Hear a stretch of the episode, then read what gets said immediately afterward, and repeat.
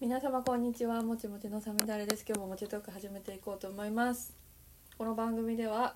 映画関係者の方やエンターテインメント業界の方をお招きしてその業界の裏話を聞いたり海外で生活されている方やお仕事されている方をお招きしてその国のお話をゆるっと聞いたりしている番組です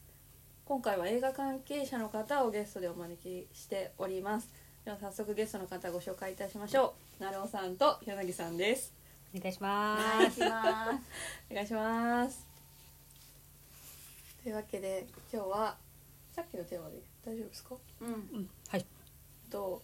映画のアニメおよび漫画原作の実写化と小説原作の実写化の違いについてうんなんか聞いていければいいかなって思うんですけどなんかそれぞれやったことありますお 二人ってうん。あります。あります。言っていいのかな。これいいの？作品はもう超特定されるやつそうですねね。置いとくとしてうん。でも漫画原作とかだと、うんなんか特徴とかあったりしますこれは漫画原作特有だよねみたいな感覚的に、まあでも見た目をめちゃくちゃやっぱ寄せて寄せて。うん。すべてにおいて漫画に書いてあること第一優先って感じじゃない？あ実際に調べてったらこの時代にこれはないはずだけど漫画ではこれが書かれてるからもうじゃあ出したいみたいななんかー時代交渉はしないんですかそのいる作品もあるんじゃないかな。多分ルうんやったやつはありましたよ。時代劇系のやつ。場合あそうそうですねいた。と思う。私のやつはもうデタラメだったな。もうねそういう世界観だったから。まあそれって現代劇かその時代劇かにもよる感じなんですかうね、ん現代劇はもう絶対ない。完全ファンタジーはもう完全うんあまあそうですね逆にないものも、ね、ファンタジーだからいいだろうみた存いな。在しちゃううんのかあかんあそうだ部署言ってなかったすいません、うんなるおさんは特急部うん前も出てくれた特,、はい特殊機機材特殊機械、特殊機械うん、クレーンとかレールとか、カメラが移動するときには力を発揮する部署ですねいはい、で柳さんが装飾部装飾はいそうです、なんか家具家具って言ったらなんか言い方まはあ違なんうてけ言っどたらいいんだろう飾り動かせる飾りをやなんか担当してくれてる方美術の中でそう動かせるものをやってくれてる方です置くね人です、柳さんも一回出てくれてますねそうですねうんその時は美術も装飾も創演もやったことありますみたいな感じでう、うんそうですねお話聞いた覚えがあるなぁすごいなんか美術部と装飾部のなんか伺いながらの会話をした覚えがある、うんうん聞いていいんだっけ、ねどっちもやったからうん、どっちも思いがあいるろいろ大変なこともあるんだろうしで今なんかちょっとタコパしながら食べてるんでちょっとむしゃむしゃしながら話してますすすいません欲いません美味しいしいそうまあほとんど今の日本の映画ってオリジナルはないですもんね漫画原作かうんインディーズはでもオリジナル頑張ってるイメージあるけどそうなんですねうんでもインディーズってほんと東京ぐらいにしかない関西あります、まあ、京都で頑張ってる京都大阪の人もいるっていうねあそうあなんのですヨーロッパ企画とかさあ京ー都劇団系うんどっちかっていうとヨーロッパはでもどっちもだな劇団も映画もコンスタントに撮り続けて作り続けてるイメージはあるねヨーロッパ企画ってその舞台が映画化するみたいなのもたまにありますよねううんんサマータイムマシンブルースはそっちかなそうですよね香川の廃校でうんうんうん、制したやつ、行きましたあ行ったのへ聖え地巡 り聖地巡りしましたあすごいねうん、なんか好きで、まあ面白いですもんねうんうんムロさんが若い。うんうんうんみんな若確いかに確かそに、っエかが若いな。うん確かみんなピチピチの時だに。ね夏になると見たくなる映画ですねあれうんこれ好きなんです確かに私夏になって見たくなるのは菊次郎の夏やなあーすごい話がそれて大丈夫 かいやいやいや これを広げていいものなのかみたいな 今一瞬悩んだあー突っ込んでいいんだっけな乗っちゃったけどみ たいなそうそうでもなんかすっごい私もずれたこと言いますけどうん舞台が原作で思い出したのは「パコと魔法の絵本あれ舞台っす」あれ舞台なんですよあそうなんやあの舞台の脚本の方演出の方がすごい好きで、うんそれの DVD 舞台の DVD も舞台見に行くんですけどめっちゃ持ってました、うんあれ相当前に映画化されてるやつそうですね私ねが中学生とか小中学生今もう二よ十ね歳超えてますもんね主演の女の子とかねええううん大きくなってる、そうだよね私あの子と仕事したことあるわ大きくなってからあそうなんですね、うん変わらないですよねあの子ね、顔も何もかも綺麗やったよハーフかわいい、うんあやかちうんちょうど三年ぐらい前にゃん、映画ですか映画でなんかハワイのクルーハワイの普段ハリウッドで仕事してる人なのかうんながプロデューサーいつも普段やってる人がはいなんか税金対策かなんか知らんけど監督やるで奥さんがプロデューサーで LINEP が娘みたいなうんはうんでに日米合作でもないけどいカメラマンとかいいカメラマンとかはあっちから呼んでてはいでもそれの下につく撮影助手とか照明技師とかは日本の人みたいなああでもなんか3分の1ぐらい海外クルーではい3分の2くらい日本のクルーみたいなのではいでその綾香ウィルソンちゃんかはいが主演でなんか不思議な時代劇があオムニ時代劇オなムんでニすバかスみたいなへでえ時代劇の話も取りつつ、はいオムニバスだからなんか綾香美ルソンちゃんはね何か悪霊が取りつくみたいななんかそういうファンタジー系の話で、うんあんま覚えてないけどなんか不思議な私たちもね途中合流かなんかだったのよはいベタで全部ついてなくて、うん、でもうわこの子こんな大きくなってべっぴんさんにな ってみたいなんか親目線になりますよね、うんちっちゃい時を知ってると、なうんうんそれこそ神木隆之介さんとか、ちっちゃい時から現場いるじゃないですか、うんうんうんなんか知ってる親方とかの人たちが、あーあの子あんな大きくなったのねって言いながらうん喋ってるのを見てると、うん親なんだなみたいなうんうんうん感じる時ありますね、そうだよね昔なんかそれこそ、今はそうでもないかもしれないけど若手をみんなで育てるみたいなあーありますかねそういう風潮は絶対昔はあったのねスタッフに対してもキャストに対してもあー確かにみんな下の子可愛がってただもう今って可愛がれるような余裕のある現場も少ないし、ね、お給料もどんどん安くなってってみんなそんな飯をおごったりとか合成に行けたりもしなくなってきてるしコロナもあるしね。確かに打ち上げもねそんなう派ん手にはできなくなったり、あともう下の子がよく離れてったりやめたりっていうのも多すぎるから、確かまあね楽しいところ見せてないですからね、うんに、うんし辛いことしかさせなくて、うん安月給かギャラなしでやらされたらそら、うんやめるよ、ね、やめるややる意味がないからこの間も50代ぐらいの B カメラマンさんにうんボソッと言われたのは「俺らの時代はまだやっぱ楽しかった」辛い時もあったけど全然楽しかったことばっかりあったっつって、だから今の子は辛いことしかないよねっつってううま、みが何にもないそりゃみんなやめるよねっていう話を2人でしてて。はいあ昔ってそんな楽しかったんだみたいな私たち絶対辛い時代しか知らないからそうさですね。年代的にも多分楽しませる余裕が上にないし多分、うんお金の面でも時間の面でもうん全部の面で、うん確かにそのうんこれ名前出して種田洋平さんうんジブリのうんデザインとかうんやってる海外作品とかめっちゃやってるあのデザイナーさんが何かのインタビューで、その映画の現場ってどんな感じなんですかみたいな本で読んだ情報なんで本当に本人が言ってたかわかんないですけど、うんいやなんか文化祭みたいなもんだようんと答えてたんですよ。うんあの種田さんがうんでも私からしたら戦場なんで、うんそんな文化祭みたいな、わ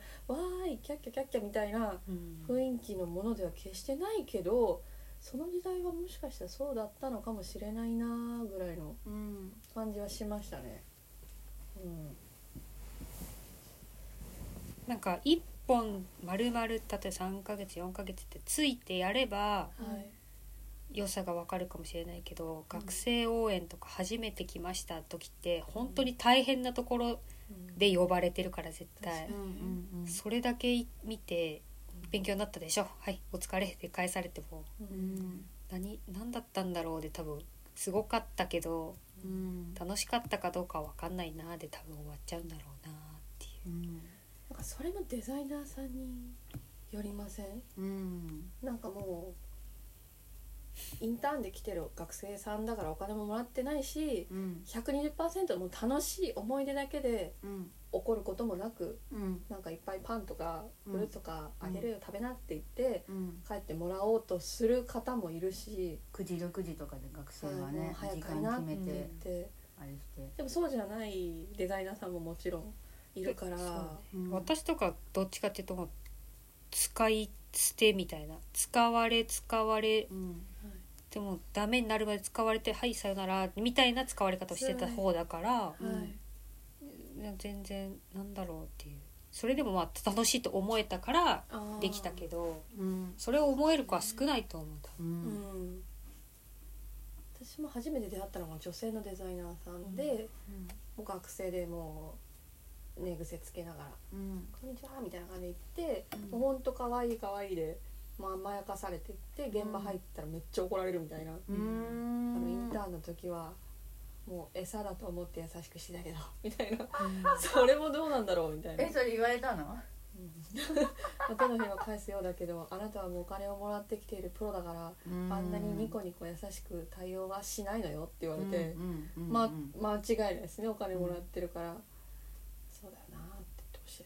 らもらってなくてもやられてたけどだからって最初からハイクオリティ求められすぎじゃないいやそうそうそうなんですよなんかうんなんか一個言われたんだったっけ力不足って言われたんですよえうん見習いで入ってんのにれうんる、はい給料だってバイトした方がうんうんうん3倍稼げるみたいうん うなん給料な時に力不足ってその時私だって分かってるけ ど、うんそれって何、言うことじゃないそう、うん力不足って多分10年やった人に12年 の人の仕事しかできなかった力不足って言うかもしれないけどうん入って数ヶ月の人間に言うもんじゃないと思ってうんあこれは多分この人の言ってること間違ってるなってその時は思った。ううんん理不尽な人は多い、うんなんか人間できてないなっていう人も多いうん気がしますね、そうだよね叩き上げられてこられたからおお前にも同じように叩くみたいなうんそうタイプが結構多い残ってるのがねそうですね自分もそうやってやれてきたから逆にそういう思いさせたくないっつって優しい人っていうのはうん一握りだよね本当そうにですね少数派だと思いますね、どうしてなのかしらうん何がみんなをそんなに悪魔にするのかしね本当にまあ作品にもよるのかもしれならいです、私入ったのそれこそアニメとか漫画原作の、うんまあ、スポコン系だけどキラキラ青春ものうんだから入門編にはちょうどいいよって言ってう、ん大学卒業して読んでもらったんうんですけど多分お二人ゴリゴリ系ですよねうん多分、そうですね割と仕事がいっぱいあったっていうのはあるんじゃないですか、なんかよく分かんなくてやってたけどうん私はもうアクション映画が続きすぎたのずーっと最初はあーアクション映画とかも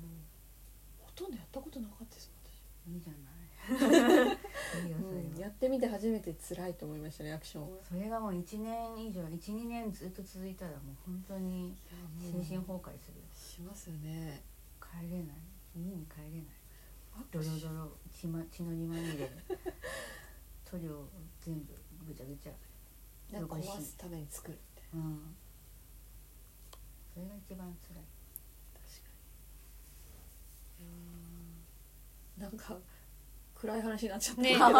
全然その原作の話とかにしてなかったねどこまで作品には出していいのかもわから多ない分ねそこは難しいところですね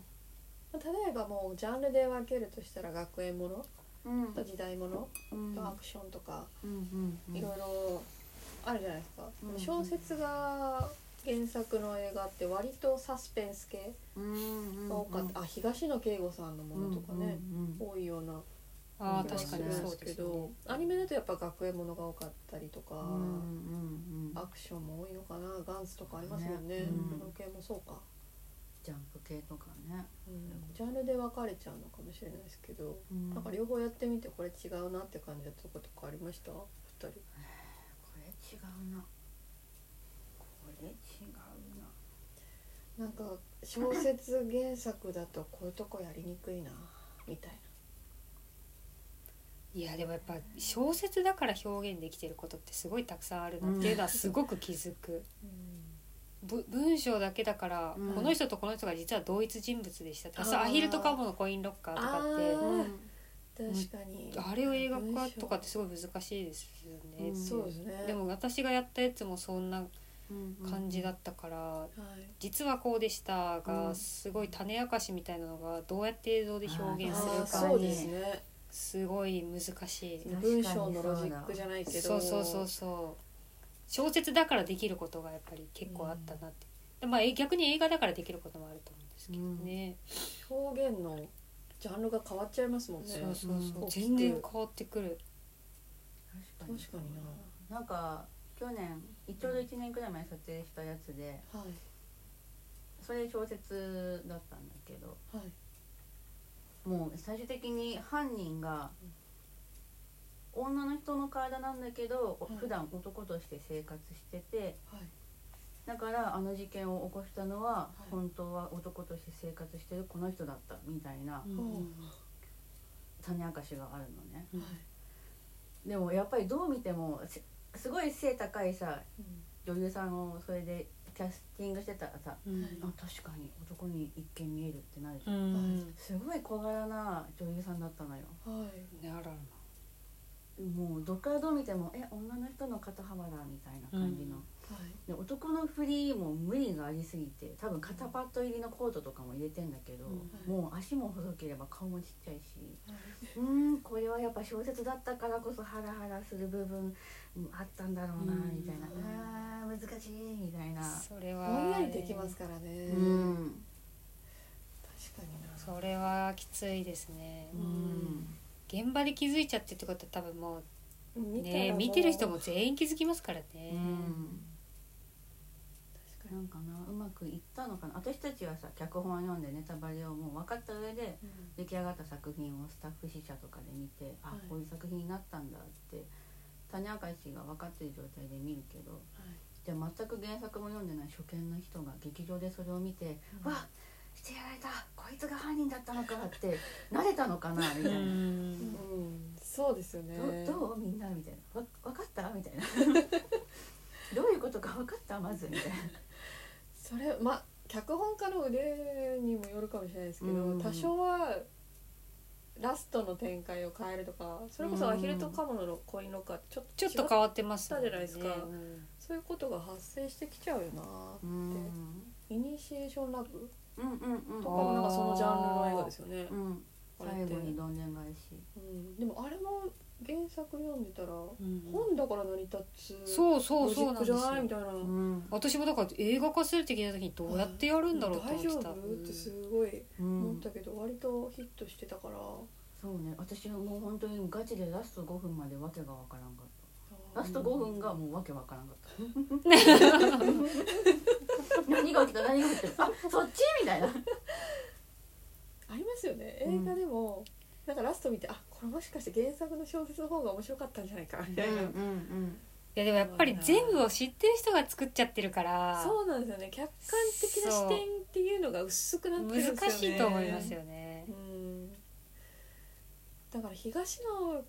さんの作品が映画化されやすいっていうのはうんそんな複雑なトリックじゃないうんけどうん王道うんでうん分かりやすいうんうん人間ドラマに重きを置いてるせいなのかなってあーうんトリコもちろんあるんでしょうけどあれマスカレードって東野さん東野さんですねだしなんかラプラスの魔女とか、うんあの辺もそうですよね真夏の方程式とかガリレオ系うんうんうんうんあそっかそっか確かにガリレオは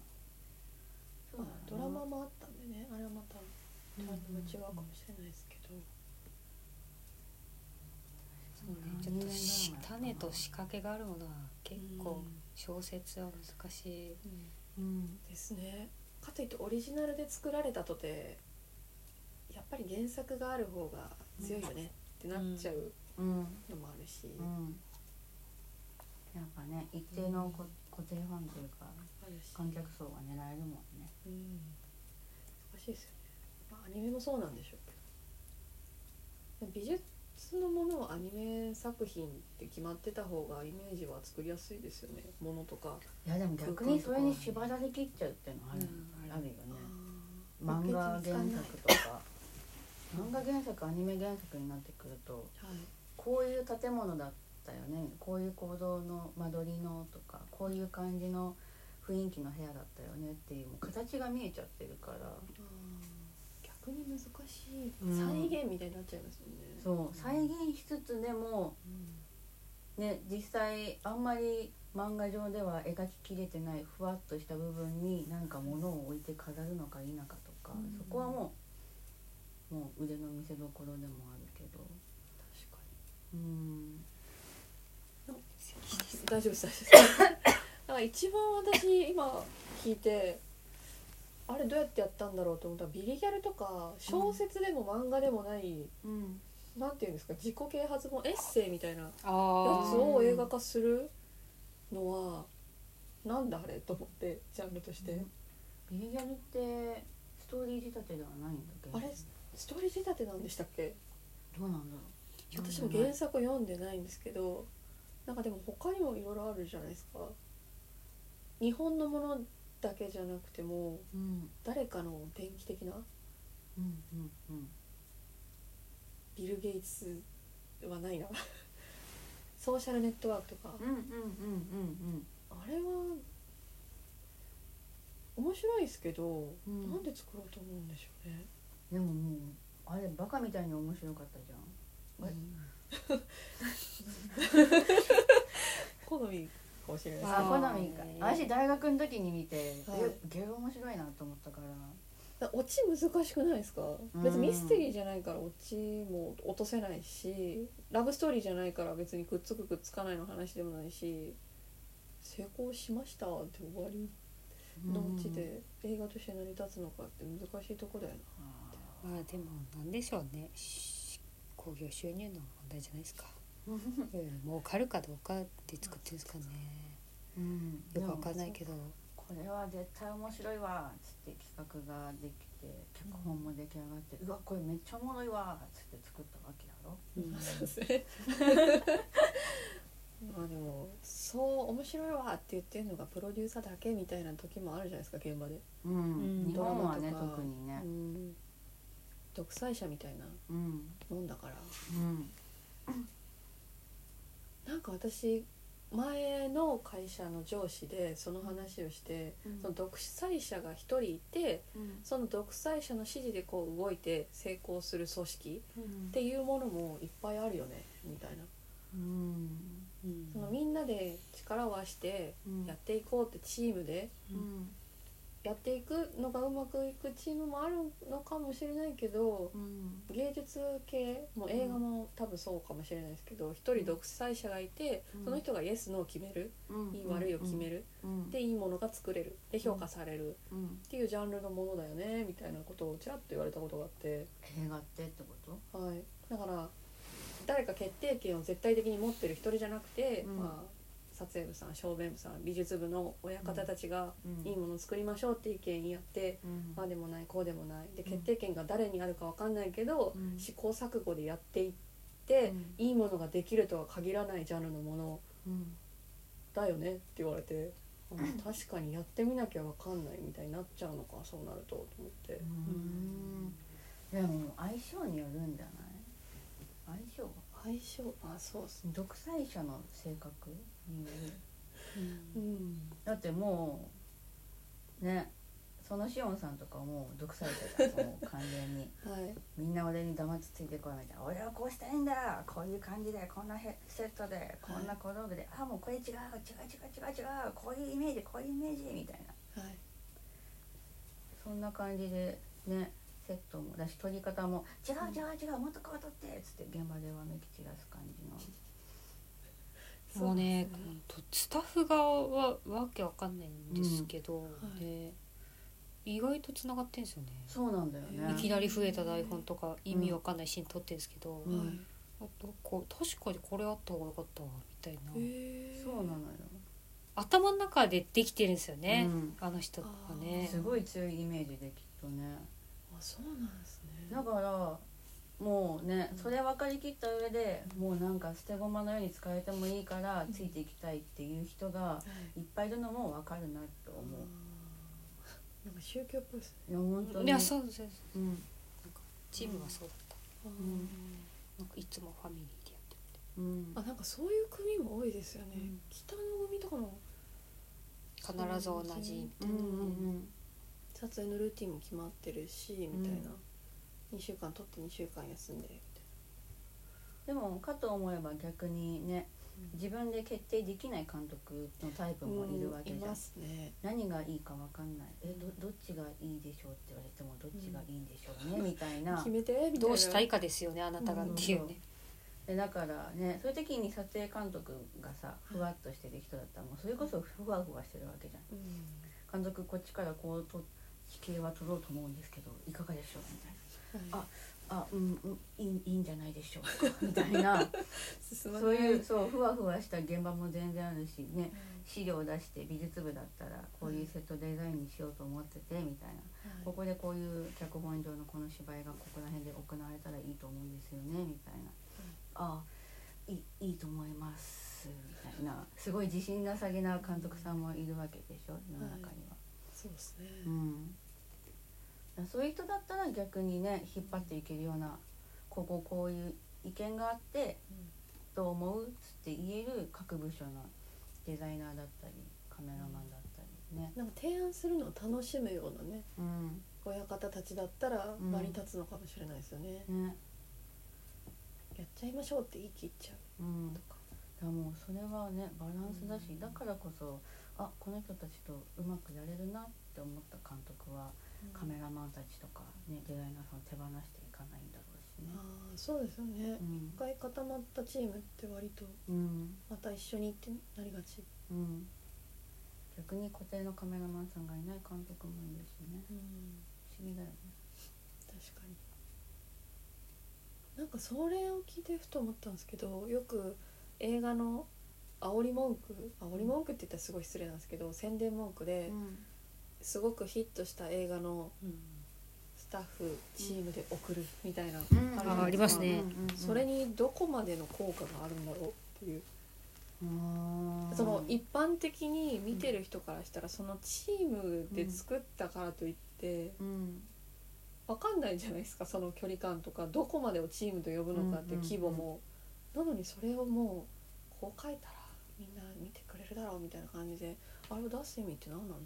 でももう監督の名前で覚えられてないからじゃないうな何々監督の最新作っつっても誰もわかんないから「ララランド」のスタッフが送るみたいなうん「珠玉のミュージカル」みたいな言ったら「あララランドのチームが撮ったんだ」っつって「ララランドだったらわかる」「ララランドの監督の名前はわからん」みたいな、なるほど監督じゃなくてもうん、作品が有名になっちゃったピンとくるじゃないそっちの方がきっと。なんかでも全然映画関係ない人たちうん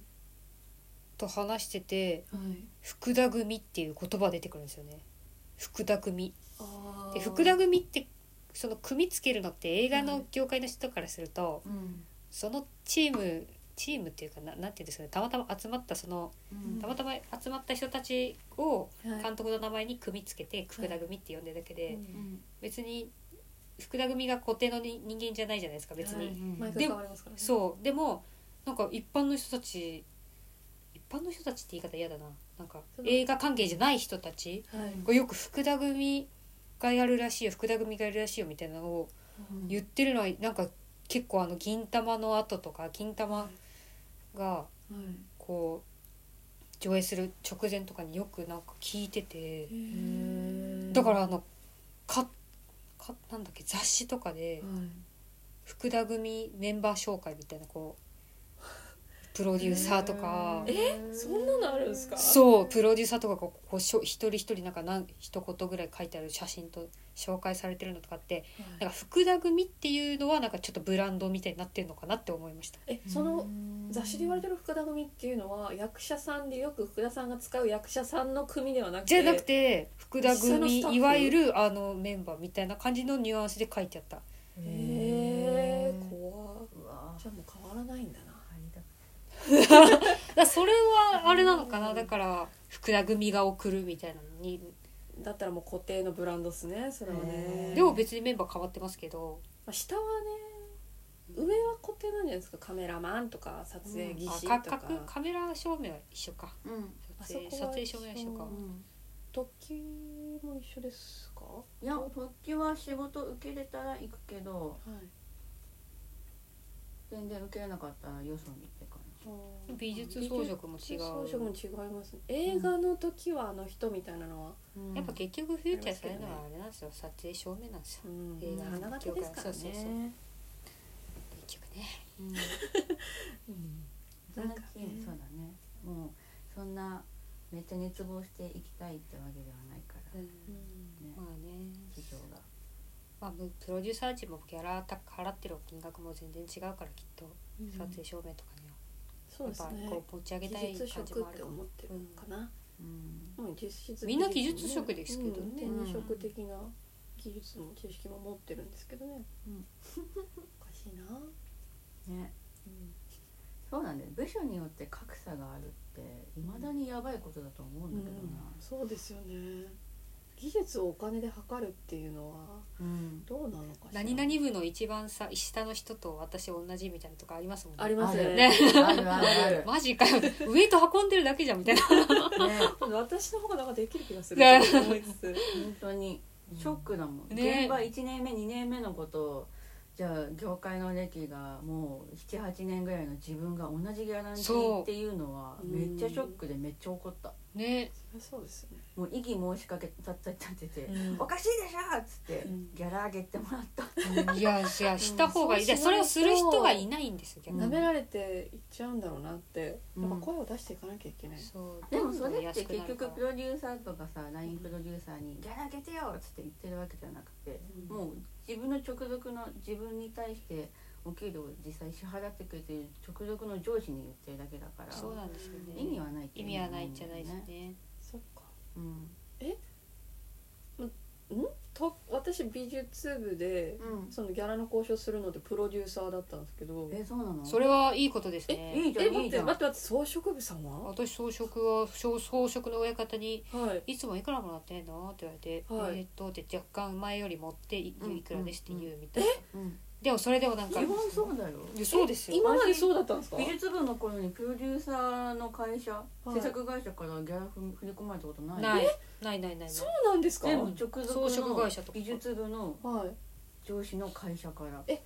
私いつもギャラだからはそれすごいいいだからいい多分ちゃんとしてるよだからここで違うんですよも畑うが環境がね育ってきた環境が違う同じ美術部といえどもエリートエリートというかちゃんとした路そ線とうそうそうちらはなんか雑草畑みたいなそうそうそういやそいうやいやでももうなんか本当に待って成尾さんとは私かぶってるじゃないですか割と作品か被ってるそうだよっていうかねああ確かに私が最後にいた場所もにうマリユが来てたりあそうそうそう ですそうですあでも下の名前大丈夫ですよそうだねいたのででも確かにその時はその作品はうんデザイナーから言われて、うんでもびっくりしたのを覚えてますあでしょだからそうなのよデザイナーが金額決めんのよあそうなんですねでデザそうなイナんですーよの会社から振り込まれるでなんか結構いい額もらってんなみたいなこと言わ嫌み言われたりとか、うんうんうんじゃあそんだけの仕事できんのかよみたいなとかを言われて「すいません」みたいになってなんか本当にその人が全部金額を知ってるからはい仕事でちょっとだけミスっただけでもなんかは天引きするのみたいなと行かきにくい言われたりとうんかはい普通になんかたお前の金立てこれか立て替えて買っとけみたいなとか振り込んどけとか言う言われたりとか理不尽いくら払ってるって全部把握してるからうんえとかお金本当にひどかった時はお金が払われなくてはいそしたらその人装飾親方がバンって書類を見せてきたのがはいこの人はいくらこの人はいくらこの人はいくらってこんだけしかこいつらにこの人たちも払ってねえんだよって言ってうんえだからお前にそんだけ払うのおかしいだろみたいなのを言われたりとか怖いそうそうそうですかそうじゃあいう雇わなくていいよってそうそうだからね、じゃあ呼ばないでって話なんですけどうん口約束していかないからあ、まうあんそうですね書類交わさないか私らもそれはそうねでも逆のことを言われたことはありますねその美術プロデューサー的なうんまた海外作品だったからかもしれないですけどもうその時まだ全然うん4本目ですみたいなうんペーペーだったけど、うんこれぐらいでって額を提示したらうんちょっと待とう自分の技術うん自分の価値自分ができることに誇りとかん自信を持つためにも、もうちょっと上げるとか、うん金額を上げていかなきゃいけない、うんその額で仕事をしてるっていう意識を持って初めて、うんその仕事に誇りを持つとか責任が出てくるから、この低い値段でやってるからこれだけしかしませんみたいになるとは思わないけど、うん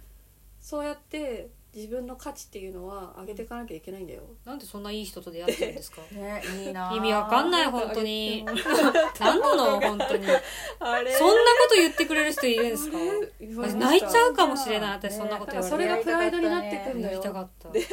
言われたなやりたかったそんな人とそうでも人としてはすごい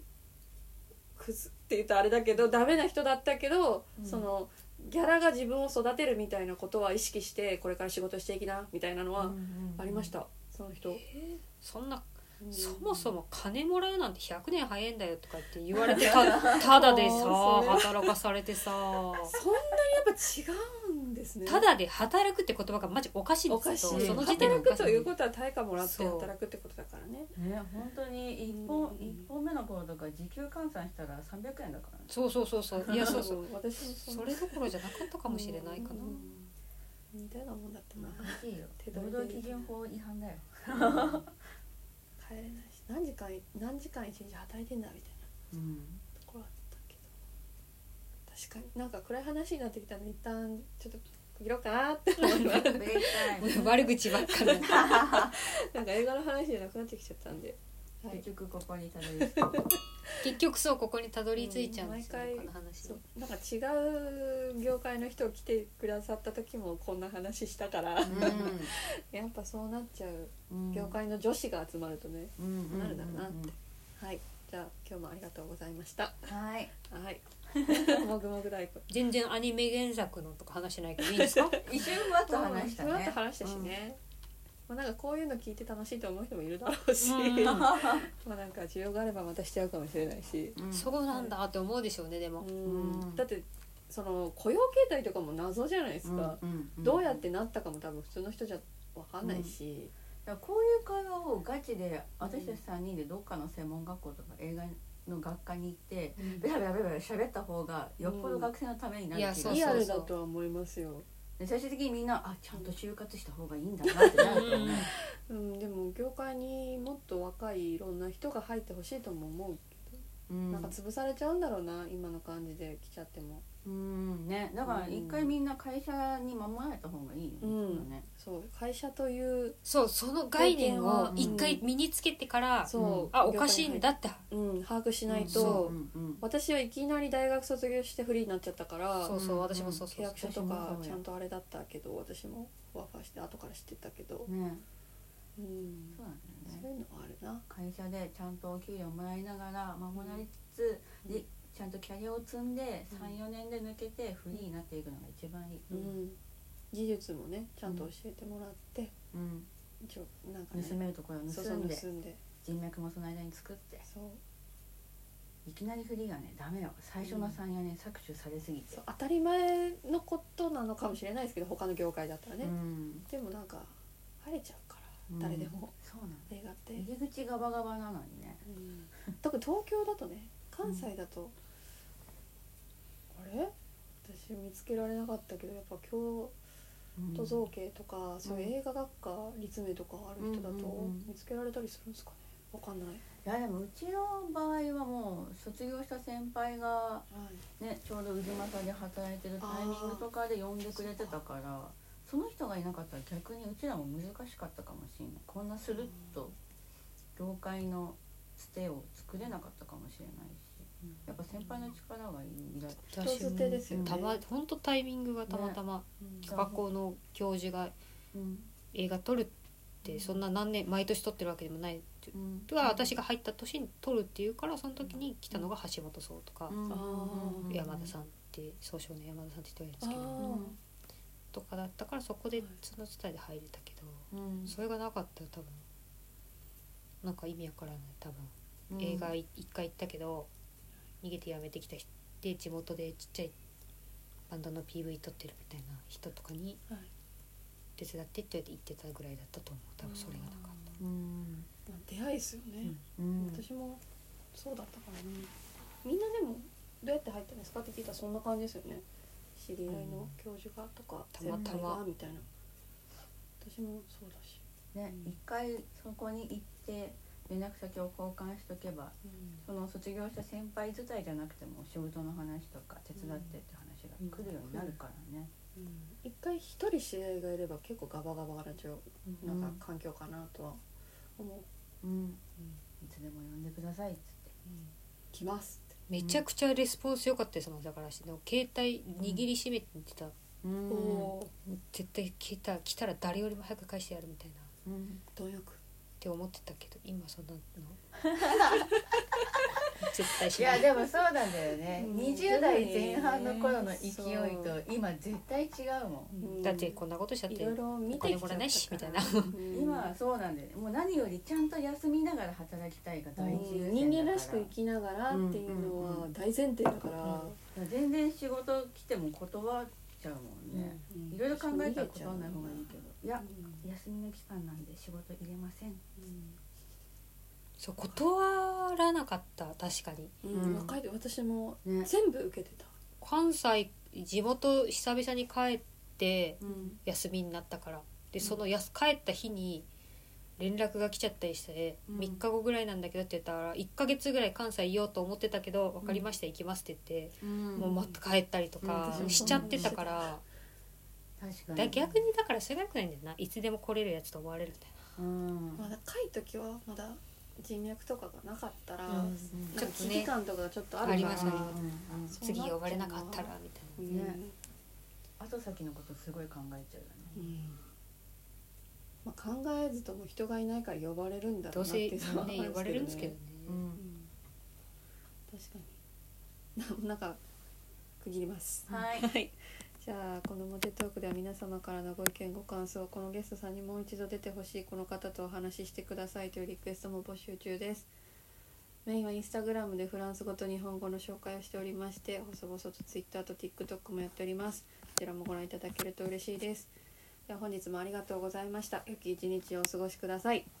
さよならさよならさよなら